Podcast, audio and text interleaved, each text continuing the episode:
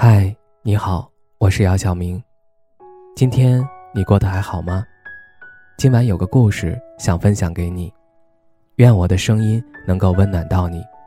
听完故事早点睡，晚安，长夜无梦。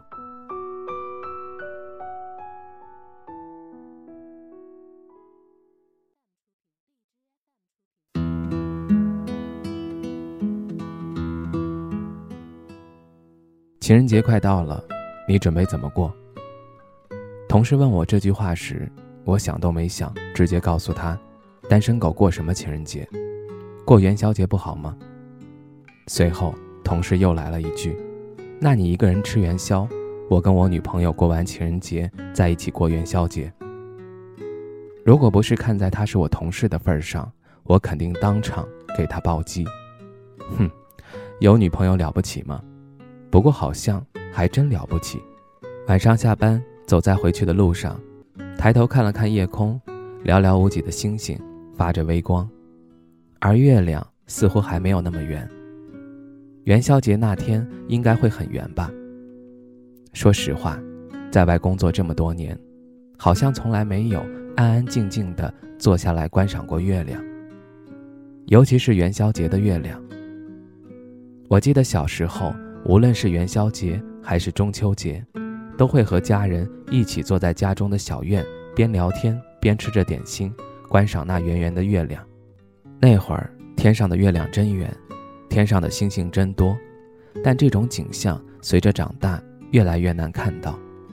其实，在外多年，你越来越会觉得外面千好万好都不比家好，尤其是夜深人静的时候。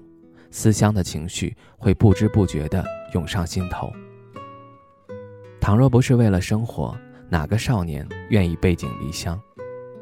不知不觉，那个在外的少年头上多了白发，脸上的胶原蛋白也随着岁月流失的越来越少，多出来的只是皱纹。我明白，这是一个很自然的过程。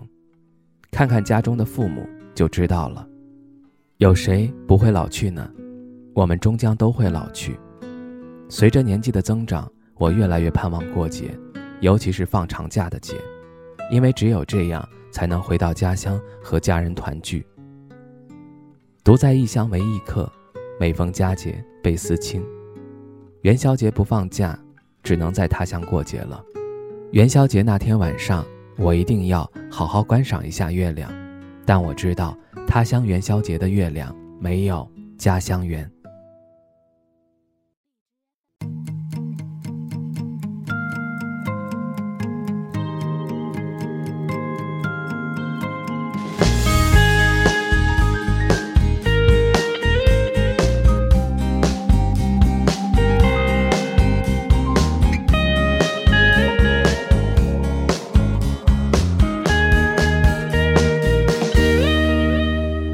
我见过一个小房子，在对着南方的位置。我想在花开的世界住进去。我见过一个小院子，能留住屋顶白云的影子。傍晚的炊烟融入在晚霞里。远住在院子里，无论外面世界多美丽。愿日出作，日落而息，过着平淡的日子。我愿意永远住在院子里，无论外面世界多美丽。灭了灯，闭了眼睛，一切。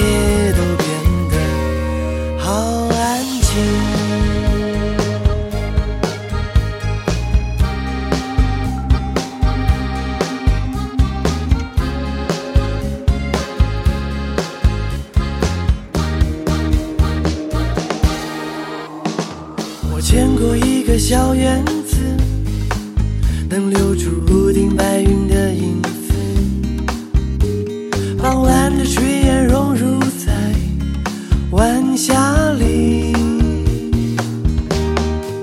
我愿意永远住在院子里无论外面世界多美。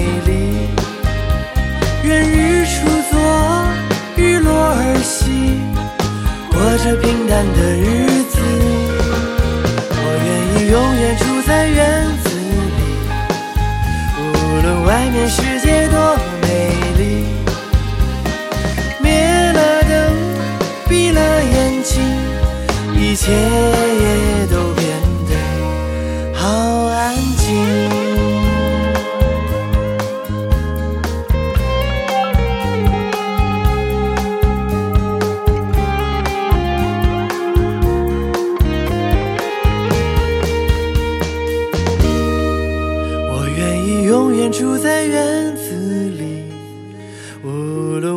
世界多美。